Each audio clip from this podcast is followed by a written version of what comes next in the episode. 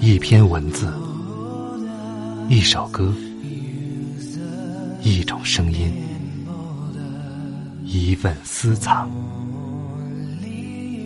欢迎收听静波频道。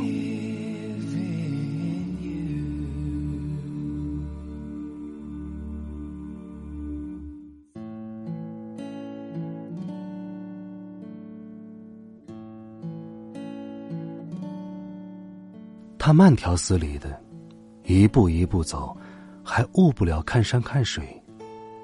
结果，总是他头一个到山顶，一览众山小，笑看众头低。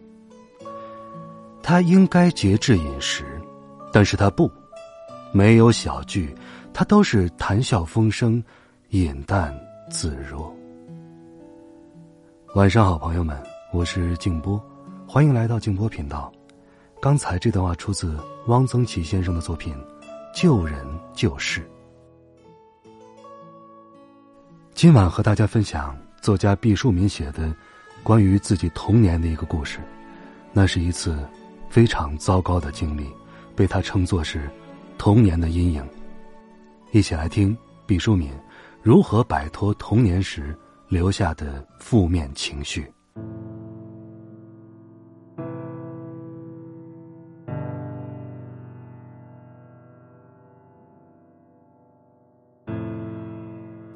他是我的音乐老师，那时很年轻，梳着长长的大辫子，有两个很深的酒窝，笑起来十分的清丽。当然，他生气的时候，酒窝隐没，脸绷得像是一块苏打饼干，很是严厉。那时我大约十一岁，个子长得很高，是大队委员。学校组织五月歌咏比赛。最被看好的是男女小合唱，音乐老师亲任指挥，我很荣幸的被选中了。有一天练歌的时候，长辫子的音乐老师突然把指挥棒一丢，一个箭步从台上跳下来，侧着耳朵走到队伍里，歪着脖子听我们唱歌。大家一看老师这么重视，唱的就格外起劲儿。长辫子老师。铁青着脸转了一圈最后走到我面前，做了一个斩钉截铁的手势，整个队伍瞬间安静下来。他叉着腰，一字一顿的说：“毕淑敏，我在指挥台上总听到一个人跑调，不知道是谁。现在总算是找出来了。”原来就是你，一颗老鼠屎坏了一锅汤啊！现在我把你除名了。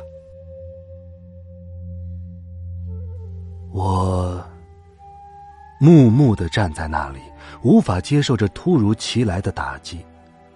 刚才老师在我身旁停留的格外久，我还以为他在欣赏我的歌喉，分外起劲儿，不想却被抓个现行。我灰溜溜的挪出了队伍，羞愧难当的走出教室。三天后，我正在操场上练球，小合唱队的一个女生气喘吁吁的跑来说：“毕淑敏，原来你在这儿啊！音乐老师到处找你呢。”从操场到音乐教室那几分钟的路程，我内心充满了幸福和憧憬。走到音乐教室，长辫子老师不耐烦的说：“你小小年纪，怎么就长了那么高的个子呢？”我听出了话中的谴责之意，不由自主的弓了脖子，塌了腰。从此，这个姿势贯穿了我整个的少年和青年时代。老师的怒气显然还没有发泄完，他说。你个子这么高，唱歌的时候得站在队列中间。你跑调走了，我还得让另外一个男生也下去，声部才平衡。小合唱本来就没几个人，队伍一下子短了半截儿，这还怎么唱啊？现在找这么高个子的女生，合上大家的节奏，哪儿那么容易啊？唉，现在只剩下最后一个办法了。长辫子老师站了起来，脸绷的好像是新纳好的鞋底儿。他说：“毕淑敏，你听好了啊，你人可以回到队伍里，但要记住，从现在开始，你只能干张嘴，绝对不可以发出任何声音。”说完，他还害怕我领会不到位，伸出了齐长的食指，笔直的挡在我的嘴唇间。我好半天才明白了长辫子老师的禁令，让我做一个只张嘴不出声的木头人。泪水憋在眼眶里打转，却不敢流出来。我没有勇气对长辫子老师说：“如果做傀儡，我就退出小合唱队。”在无言的委屈中，我默默的站到了队伍之中，从此随着器乐的节奏，口型翕动，却不得发出任何声音。长辫子老师还是不放心，只要一听到不和谐的声音。锥子般的目光，第一个就刺到我的身上。小合唱在红五月歌咏比赛中拿了很好的名次，只是我从此落下了不能再唱歌的毛病。毕业的时候，音乐考试是每个学生唱一支歌，但是我根本发不出自己的声音。音乐老师已经换人了，并不知道这段往事，他很奇怪。我含着泪说：“老师，不是我不想唱，是我真的唱不出来。”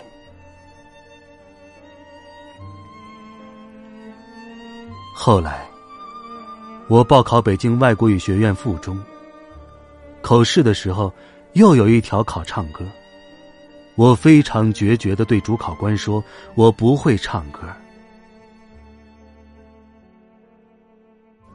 在那以后的几十年的岁月中，长辫子老师那竖起的食指，如同一道符咒，锁住了我的咽喉。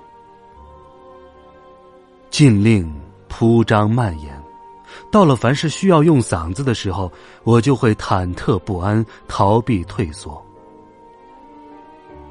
我不但再也没有唱过歌，就连当众发言演讲和出席会议做必要的发言，我也是能躲则躲，找出种种理由推脱搪塞。有时候在会场上，眼看着要轮到自己发言了，我会找出各种借口上洗手间溜出去。有人以为这是我的倨傲和轻慢，甚至是失礼。只有我自己才知道，是内心深处不可言喻的恐惧和哀痛在作祟。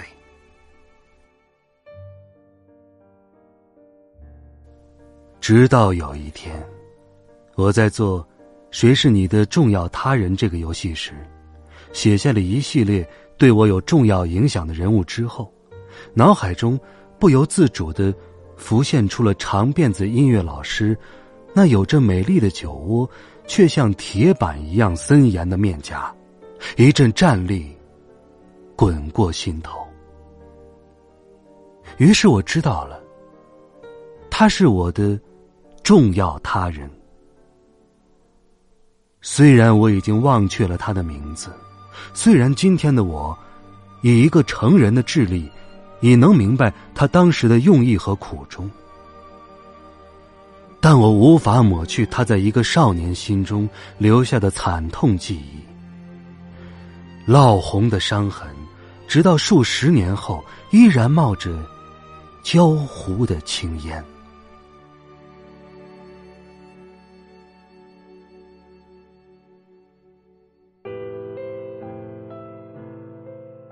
我们的某些性格和反应模式，由于这些重要的他人的影响，而被打上了深深的烙印。那时，你还小，你受了伤，那不是你的错。但你的伤口至今还在流血，你却要自己去想办法包扎。如果它还像是下水道的出口一样，嗖嗖的冒出污浊的气味，还对你的今天、明天继续发挥着强烈的影响，那是因为你仍在听之任之。童年的记忆无法改写，但对一个成年人来说，却可以循着重要他人这条缆绳。重新梳理，重新审视我们的规则和模式。如果它是合理的，就变成金色的风帆，成为理智的一部分；如果它是晦暗的荆棘，那就用成年人有力的双手，把它粉碎。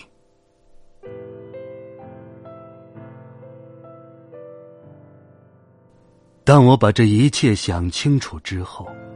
好像有热风从脚底升起，我能清楚的感受到长久以来禁锢在我咽喉处的冰霜，噼噼啪啪的裂开了。一个轻松畅快的我，从符咒之下解放了出来。从那一天开始。我可以唱歌了，也可以面对众人讲话，而不再胆战心惊了。从那天开始，我宽恕了我的长辫子老师，并把这段经历讲给其他的老师听，希望他们谨慎小心的面对孩子稚弱的心灵。童年时被烙印下的负面情感。是难以简单的用时间的橡皮轻易的擦去的。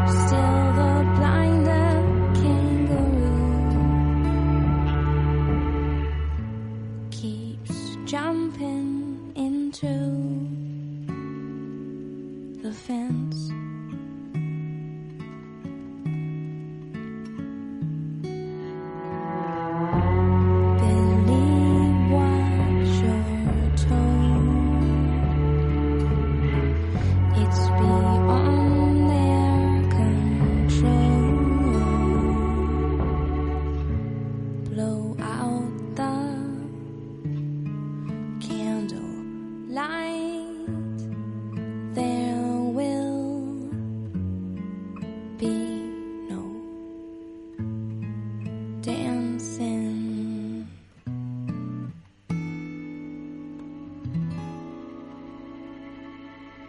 Tonight.